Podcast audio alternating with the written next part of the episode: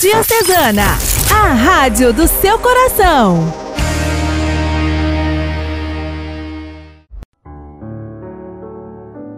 Queridos amigos, paz e bem, mais uma oportunidade, mais um final de semana que o Senhor nos concede de vida para reconhecer os seus dons e, consequentemente, para agradecê-lo.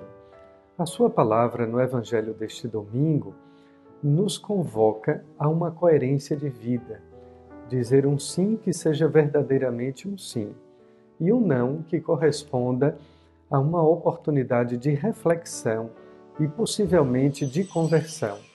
Temos a oportunidade de voltar atrás, de rever conceitos, de refletir e, sobretudo, especialmente, de nos convertermos.